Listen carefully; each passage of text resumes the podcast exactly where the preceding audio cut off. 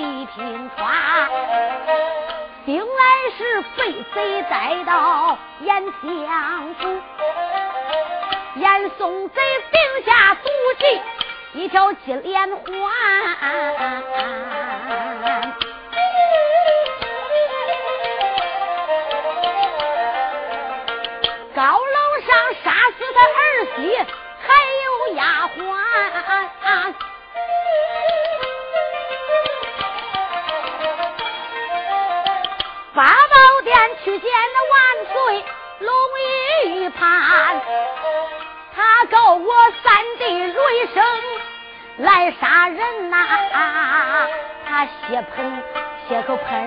就在那金殿上边呐。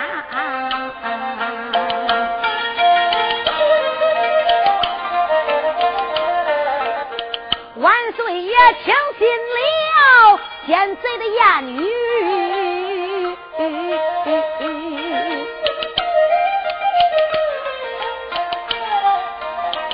他不问三弟雷声有屈冤，把这个官司交给那个刑部府。金子陵也是一个狗奸权。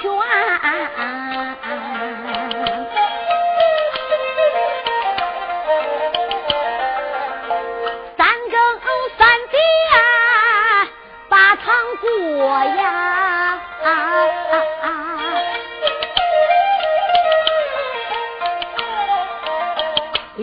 深雷声就在大堂上边，所有的刑罚都用了，配马考又上到了雷声身上边，大堂上打来的劈叉肉也烂。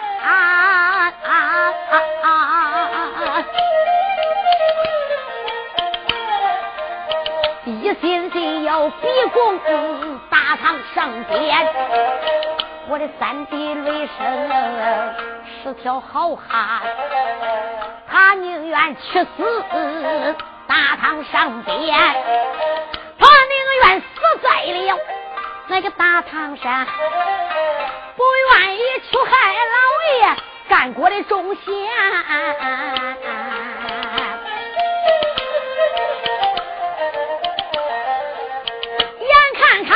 生要死在他配马口，张坤我到了那个大堂上边，大堂上我才把狗官的头来斩，拎人头。我到了屋门外边，身上边背起了雷声三弟，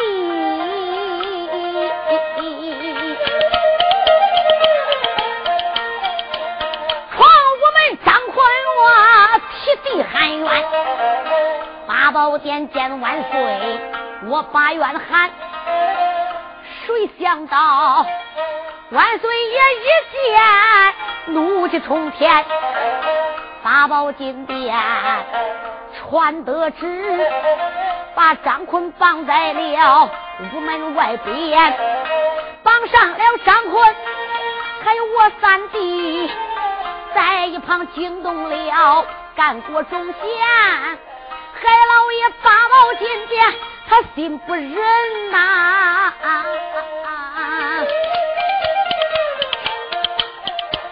他把那一切罪名全都承担，八宝殿万岁爷传圣旨，就把他绑啊，绑我们把俺三人要用刀砍，眼看看俺三人命难保呀！老王爷将人请他的金殿上殿，万岁皇爷传圣旨，叫我老爷海瑞做了个监呐。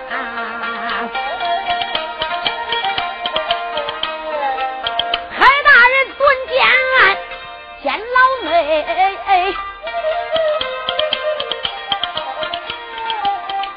弟兄张坤，我立了燕山，离北京云南充军来发配，谁知道焦廷虎那个焦廷龙，这次半路之中劫杀俺，假山前白钢刀要往俺的头挨斩，严嵩派他要把俺的人头带到北京燕山，俺只说云南来见总督方恩呐。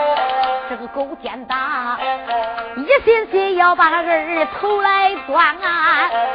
闹了我三弟卢一声喊，谁死恶贼当上殿，谁死方人大伤口。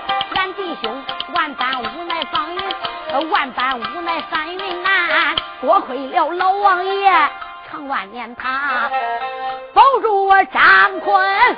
做的云南呐，张坤马背吊岸上，从头至尾讲说一番。邹元帅，我张坤是被奸人所害，我三弟雷声也被奸贼所害。如果我要不跟你说，你认为我三弟陆雷声还真是个强奸杀人犯？我张坤为什么要杀刑部大堂这个老小子，把我三弟陆雷声？打的皮叉肉烂，所有的刑具都搁他身上使了。配马考那是万岁爷传的圣旨啊，在我们大明朝，这个配马考就是非法之刑具，不准用。他把我三弟浑身都打叉了、打烂了，用配马考刑具上在身上，那非把我三弟给折磨死都不管。我张坤一看这个老小子吃军禄不冒军恩，贪赃枉法的东西，我一恼，杀了大堂上的军兵。杀了这个恶贼，我张奎就准备替我三弟喊冤。八宝金殿万岁爷看我闯无门，又带着人头上殿，皇上怒恼，杀我们弟兄。这一次来云南充军发配，又碰见方恩这个恶贼，这个老小子，他跟严嵩是一伙的呀。万岁爷都免俺不死了，他非得要杀俺弟兄都不管。我张坤给他讲理。天高皇帝远，他根本不讲理。他说了：“你们两个都是杀人犯，杀人成性，改也改不好。这一恼，我三弟不改都不改了。抓过方恩就摔死了。是老王爷长万年带兵马来救的俺，叫我张坤做云南。我不瞒你，我做云南，我不是反对皇上的，我不是反大明的江山，我反对的严嵩个老贼，我是为了搭救中堂海大人。”说好，张坤，你口口声声为你自己驳辩，你救中堂海大人，你救你应你应该想办法救，你不应该直接的打战表要夺皇上的江山，给皇上谈条件。可知道，君叫臣死臣就得死，父叫子亡子就得亡。你九头鸟张坤来到云南。你不管怎么讲，你也不能做这个云南王。皇上搁北京做三六九，你搁这个做二五八。你张坤不是造反，你是干啥？九头鸟，不要多说啊！撒马过来，看枪！周云龙说这话，扑哧一枪，奔着张坤都前心扎过来。俺不比多表，两个人马打盘算，打了六十个回合，他们两个不分上下。就在这个时候，邹状元邹应龙。把枪一点，冲出了圈外。九头鸟张坤打你不过，我要走了。一催马，咯啦啦啦啦啦啦啦啦。张坤啊，你想跑就跑了吧，我也别追赶了。谁知道他这一回头，说九头鸟张坤打你不过，我要走了。他给张坤周周嘴使个眼神大家你想想，都这一周嘴一递眼神那九头鸟张柜是何许人也？一拍马，他心里想：周元帅给我有话说。周应龙哪里走？一克拉格拉拉拉拉，随后紧追。再看吧，这个大元帅周应龙败阵就外阵，他不回大营，他往哪去？一推战马，格拉拉。他在前面跑，九通辽张坤在后边撵，两匹马又快，一伸腰就是几十里路下去，把所有的军队都给撇下去了。你再看邹将军，一看后边没有军兵，前边有一座松林，一靠自己的马，咯啦一声攻到松林里面去了。张坤随着也进来了。九通了，张坤说道一声：“邹将军，两军疆场，你一败阵，我就知道你有话来给我说。”邹应龙劝住自己的马：“吁，张大侠，我知道你有苦衷。”我知道你做的都对，可是我是没有办法，我是身不由己呀。我吃皇粮该报军恩，北京燕山我邹应龙根本不想领旨。我也是严嵩老小子害出的京都啊！他八宝金殿谁不保军，但保军我邹应龙。张大侠，我带领人马来了。我的妻儿老小都在北京燕山。如果我在你云南昆明城有一点不当之处，可以说我在十万兵马里边有很多都是严嵩的心腹之人。我只要有一点动静，北京城老小子就知道了，我居家老少活不上一个。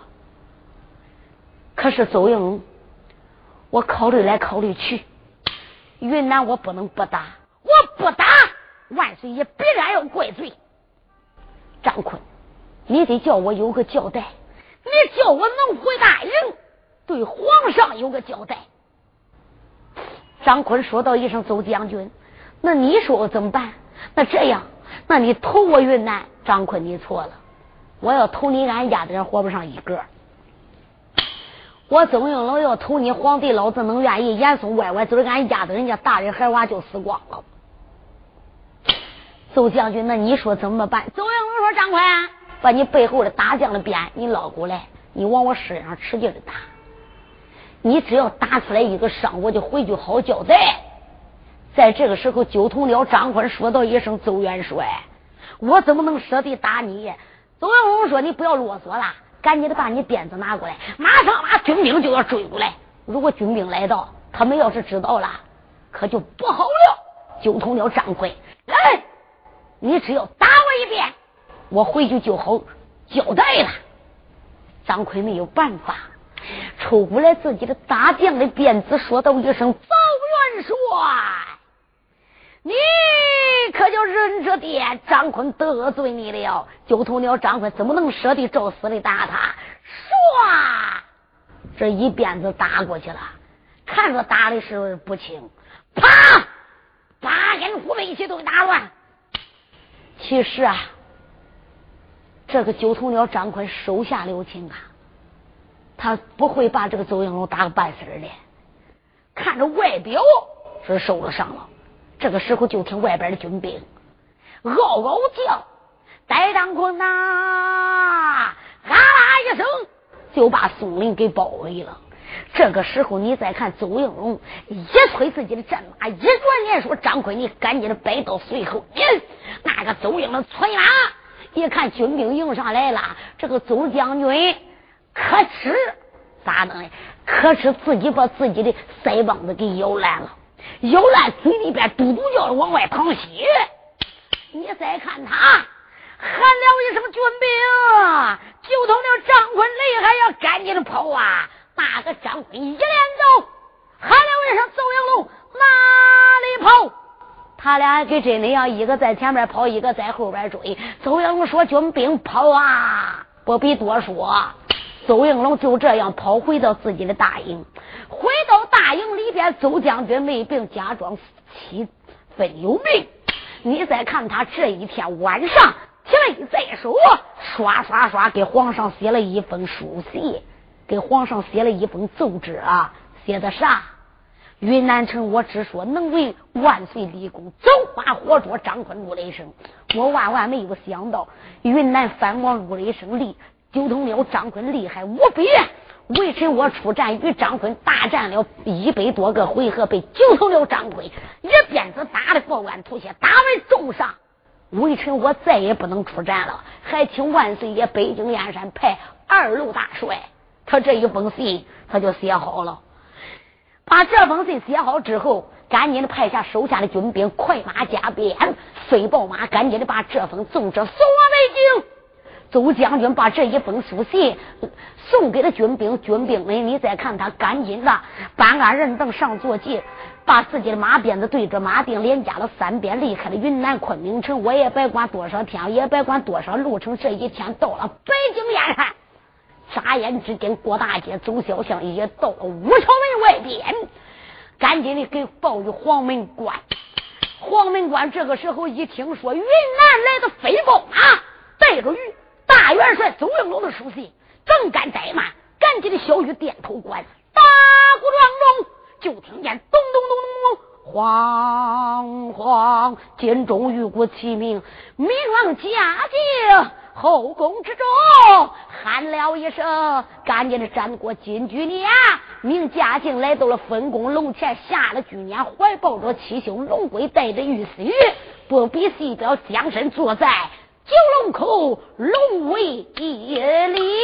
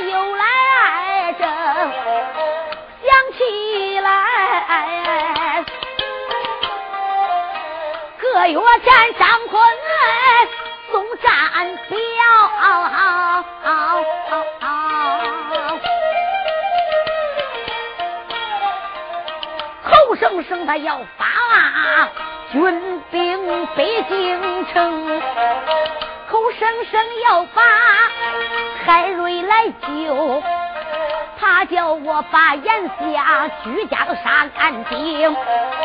那世界国王金殿传下的旨呀，叫我的邹爱卿挂了元荣啊。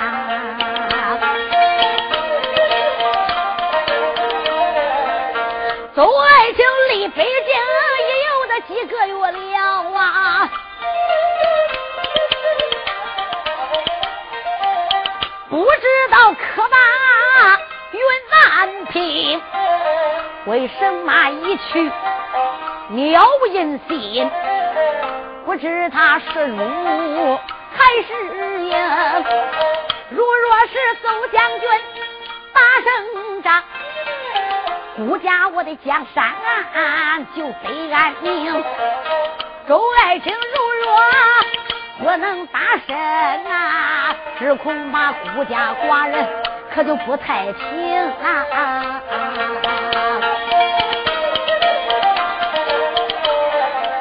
万岁爷把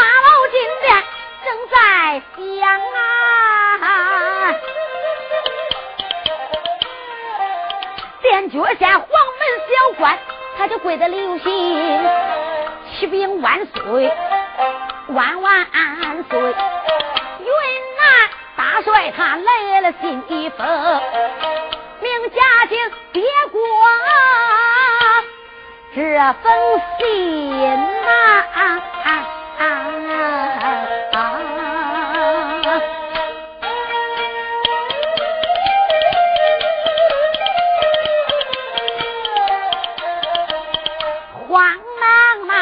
忙推分大剑看分明，那上边写着我的万岁祖，下坠这微臣，我叫邹应龙。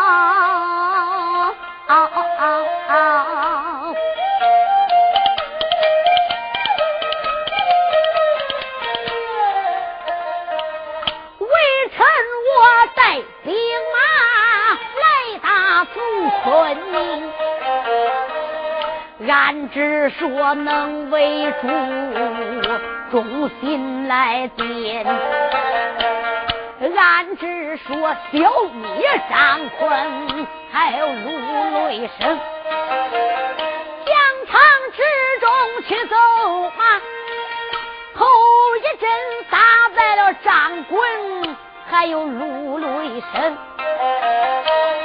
没想到张坤。武功好啊！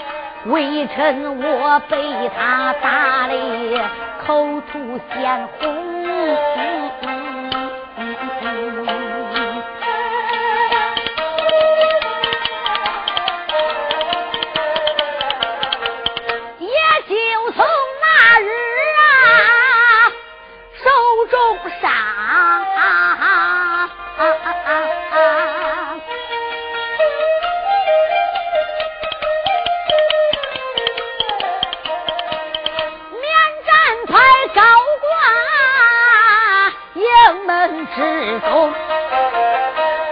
微臣我云南不能出战，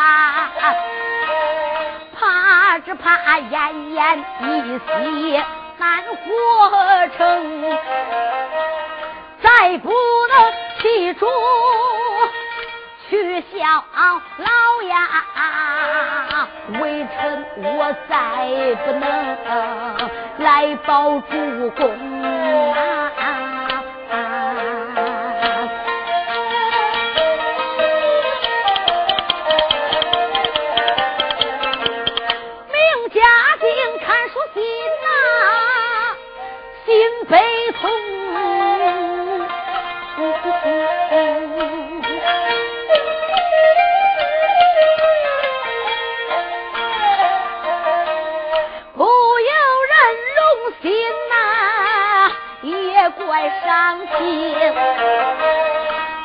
叫声众位爱卿，咋知道啊？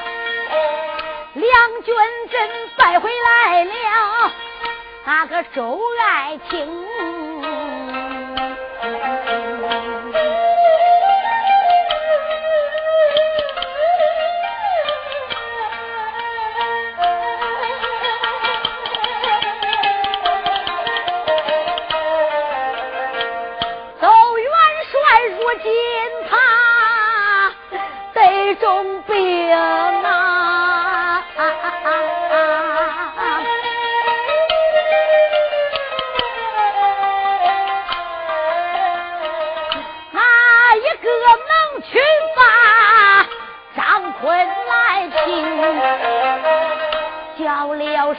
中为人妻哪个能领主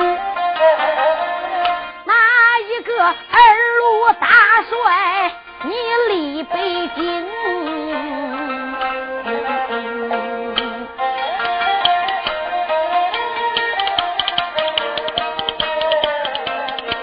八宝殿万岁皇爷的难过这黑道文武百官出声，哪一个金殿还是敢领旨？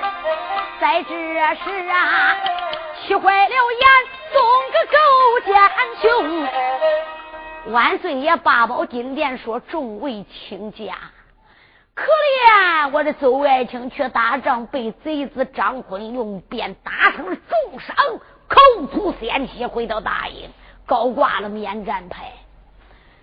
众位爱卿啊，哪一个能领我圣旨挂二路元帅，帮我的爱卿邹应龙打开云南昆明逮张坤？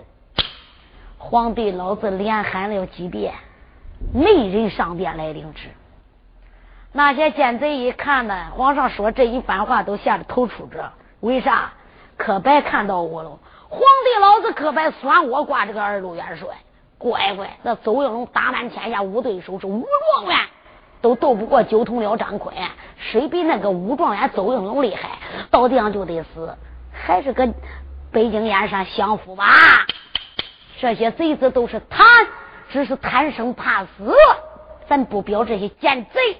是忠良一听心里都得劲，明摆着嘞，不要问了！邹应龙白说能打打不过张奎，能打他也不会打的。所以大家心里边都跟明镜样，都知道，唯独皇帝老子是糊涂一盘。俺不表别人，单表吏部天官陈有弼。陈有弼心里白提多高兴啊！嘿嘿，严嵩，你个老小子，这会账叫你算错了。这本经你又念差了，严嵩在那个文八班秀墩上，那个脸都气得跟个紫茄子皮一样。这个尖白脸气得一会儿青一会儿紫，老小子手捻胡须，眼望着云南，暗骂一声：“邹应龙，我这个小儿！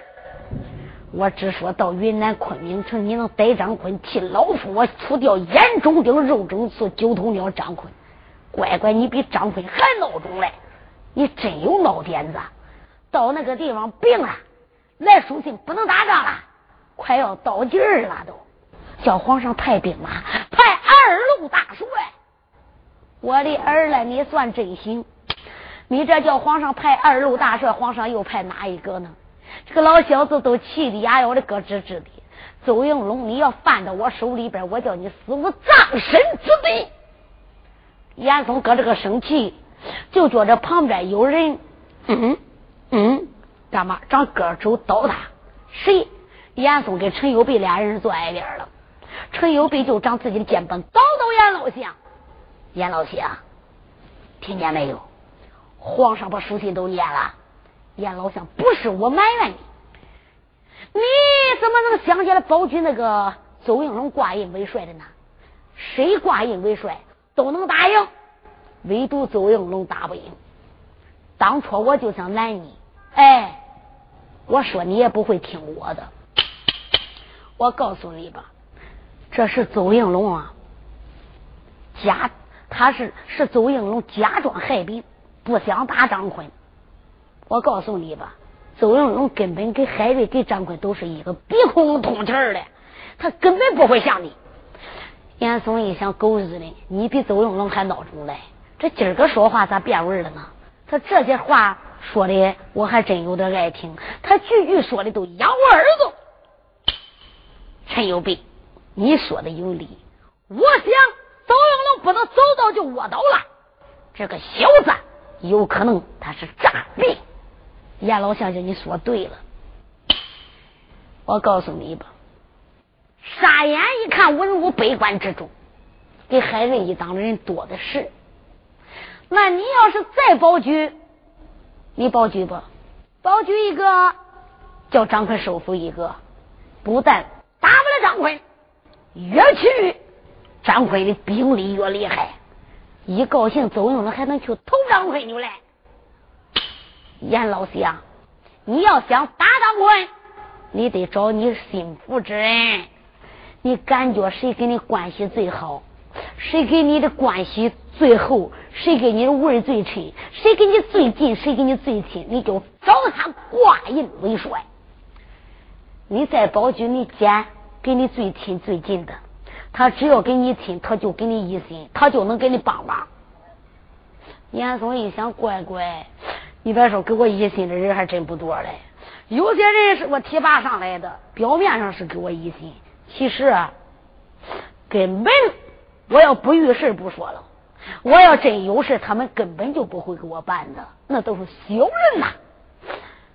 这个时候啊，严嵩就一严嵩一想，今天陈友璧，我觉着这一段时间陈友璧都变了，跟以前不一样了。这个小子也是个顺风船，扛顺风旗的。海瑞倒了，他也不像海瑞了。这一段时间，我听他说话，都想给我拉近乎。嗯，陈友璧真要跟我合伙，乖乖，俺俩合在一起，可以说朝纲里边没人能当。陈友璧，陈大人，那要叫你说，那我该叫何人去挂这个元帅呢？陈友璧说：“严老乡，我跟你说一个人，他对你最好了。”严嵩说：“那谁？你的三子严家禄，严英武丞相。你想，最亲就是父子了。你要找英武丞相挂帅，不管大人来，马到成功。”严嵩一想，我的儿嘞，这狗日的是缺我的哈！他弄一圈子叫俺儿挂印为帅，那俺儿到地上，俺儿是个文的，俺儿又不会武术，到地上就得死。陈友璧，你这话就不对了。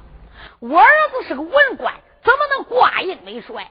严老乡，你怎么不明白？你聪明一时，糊涂一时啊！可知道文官动动比武官跑死马？你儿子只要挂帅。我跟你说，到云南昆明城，武文官出征，武将保驾，你儿子有大权在手，就能打开云南呀！严嵩一想，可不是啊，只要大权握到手里边，我儿子想调谁调谁，哪一个不听就斩。严嵩说：“好，好，陈友璧呀，我还真佩服你。”谁知道这个老家伙撩袍断带，哎，陈友璧就给他说了几句话，管实的很。他跪到万岁爷脸前头，万岁，臣保举一人可挂印为帅，能当二路大帅，平灭张坤九头鸟，逮住雷神。明王驾惊，龙爪一点，严老家保举哪个呀？主公万岁呀！我保举是我的三子鹦鹉丞相严家禄。严家禄一听，俺爹呀俺爹，你吃错药了可是哈？我咋看着陈友璧这个小子给俺爹趴到耳朵上咕叽几句，俺爹几个八成迷了哈？他叫谁挂帅不管，他怎么能点我的名字呢？皇上也感到奇怪。哎，严家禄是个文的，大家你听着哈，严嵩父子爷几个搁八宝金殿腰里别个鞭子横起来走。严嵩这个老家伙，官拜到文化殿的殿阁了，内阁总理，当家的宰相，朝廷的恩师，路跑老亚父，朝廷的玉皇师。他有三个儿子，大儿是东阁相，二儿是西阁相。都说他三儿这个家伙最孬啊，是鹦鹉丞相。皇帝一想，虽然你的儿子有点才华，大家你听着啊。严嵩的官可不是他儿子，这些官职都不是凭本事上来的，因为严嵩的功劳大。听过大红袍上部，你都知道，严嵩这个老家伙，八宝金殿上的皇帝从小就是严嵩把他培养大的，是严嵩给他起的名字，是严嵩教他读书认字，他是皇上的恩师。这个皇帝是李凤姐的儿子，要不是严嵩北京城算一卦，后宰门给老朝廷算卦，这个。皇帝不能登基坐殿，所以这个皇帝把严嵩官封的高高的，不但封严嵩路跑老亚夫，还封严嵩没有砍他的刀，没有砍他的剑，见金银铜铁锡都不死。这个老家伙的三个儿子都是官居县尉，在朝居高官。皇上龙召一点，严老相，你那三子鹦鹉丞相虽然有才华。不可为帅，元帅就得智勇双全，有勇无谋，不可为帅。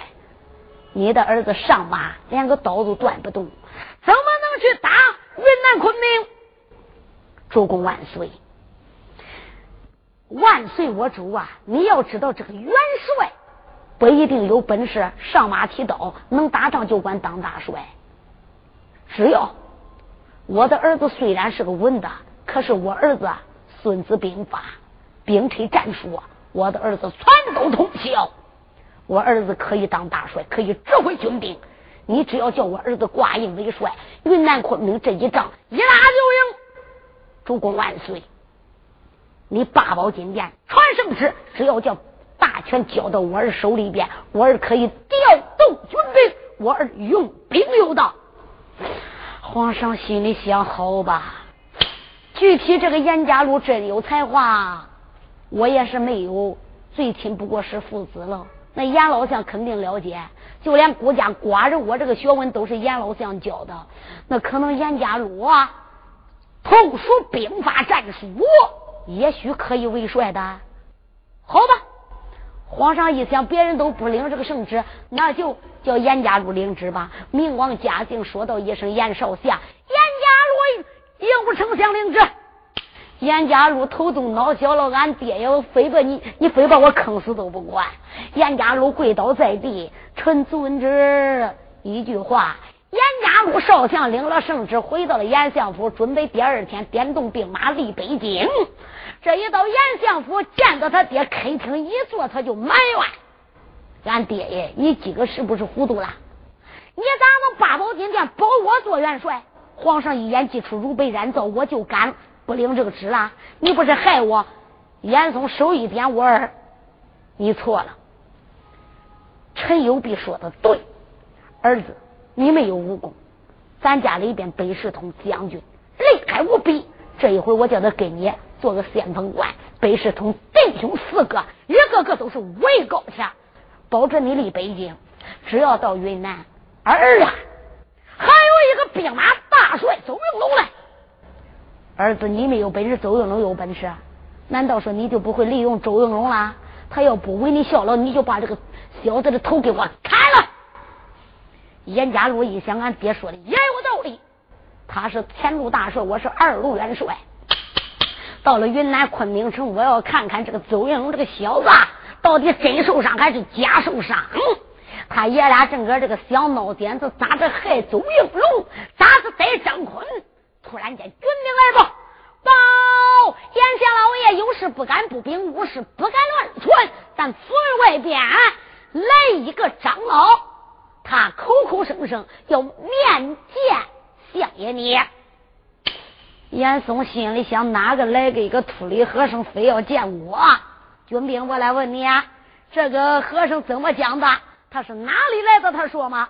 军兵说：“相爷，他并没演讲。他说他非要见你不可。他说啊，这一回少相挂运为帅，要打云南，他是帮少相打云南昆明逮张坤的。这一句话，严嵩心里想：乖乖，这个秃驴和尚要没有本事，不敢进我严相府。也罢，既来之则安之啊。”那我就看看，如果他真有能耐，帮助我儿哪里不好？严嵩一句话，打外边来一个僧人，身材魁梧，胖子。再看五官貌相，长得非常忠正。只见他身上穿着烈火袈裟，口念符号，单打几掌，念了一声阿弥陀佛。严相，老衲这厢有礼了。严嵩说：“罢了，罢了。你这位大师从何处而来呢？”严嵩这一问，这个老和尚就说话了：“严相，我是海东盘龙山卧龙寺的，我是哈密长老。可是普天之下没人不认识我的，只要是练武之人。我不瞒你，我今日来，我就是知道严少将八宝金殿领了圣旨了。”要打云南昆明城，我是来帮你打昆明的。如果你要相信老衲，只要我保着你儿子到了昆明城，别管张坤、陆雷声有多厉害，我要不去，那是瓦解兵消。我要是到了云南昆明城里边，可以说啊逮张坤不费吹灰之力，易如反掌。也慢说是张坤、陆雷声，就连他师傅算上，都得真君赵华泰，也不是老衲我的对手。严嵩一想。这个老和尚口吐灵云，看起来一表不凡，不是一般的和尚，也能保着我儿，这不能再好了。这个时候，严嵩一想，我也得看看他有真本事吗？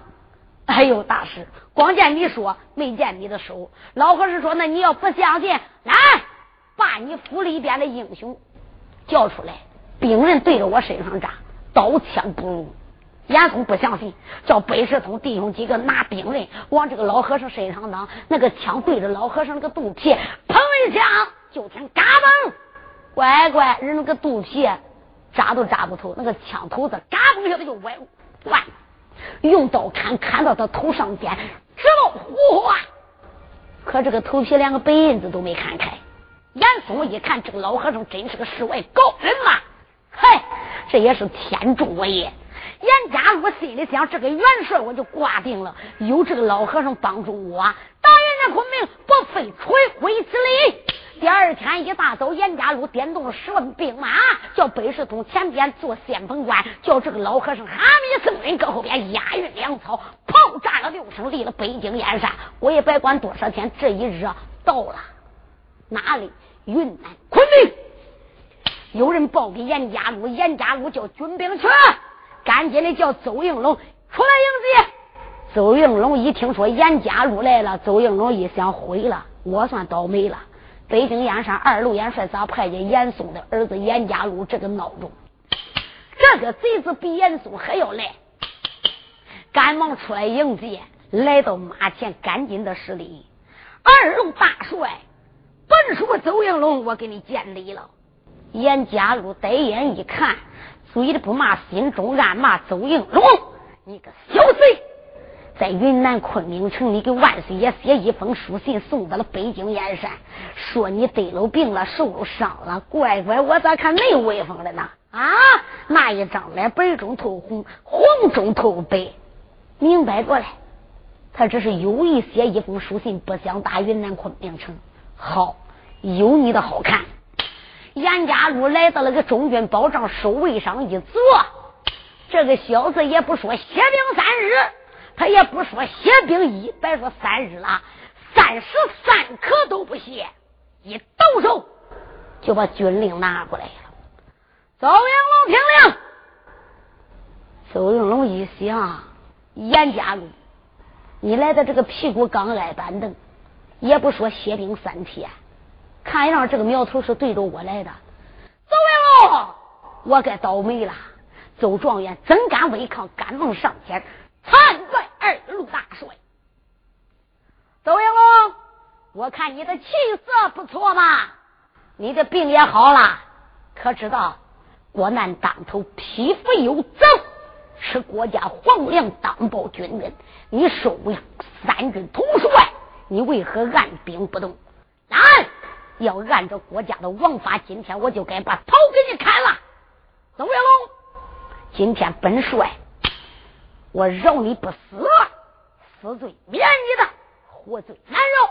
你赶紧的带领兵马拿下昆明，逮张坤。如果能把张春、陆雷声这两个人头给我带在中军保障，邹应龙，我可以免你死罪。如果今日打了败仗，我杀你个二罪鬼。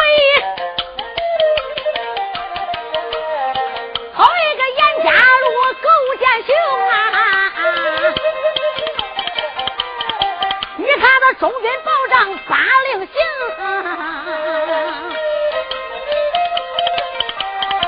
这个在中军保障传的令，一心心要害大元戎，邹应龙万般无其难。你看他慌忙大令接手中，接大令这才出帐走。在这时点动了三千兵，帮俺人等的上坐骑，催马加鞭往前行啊！周将军催战马来得快呀，他这才来到了军阵中啊！小军兵在一旁个王马阵，咋听见钢浪鼓动炮打九声？有人该说了，邹应龙是大帅，他出征打六炮，为什么云南昆明就从了张坤出来就得打九声大炮？大家你要知道，先锋官出来是三炮，大帅出来是六炮。九头鸟张坤搁这个地方，银龙宝殿，皇上都坐三六九，他搁这个都坐二六八。皇上出来打十二声龙卷炮的，像张坤是云南王，所以炮打九声，只听见刚咕咚九声炮啊！云南昆明出了兵啊！张大侠传令一声如山倒，军兵大山列西东，军兵这才分左右。张坤他催马在当冲，九头鸟心中没把别人埋怨，暗暗里呀怨声北京的大元荣，邹将军宋礼，你可是对我讲啊？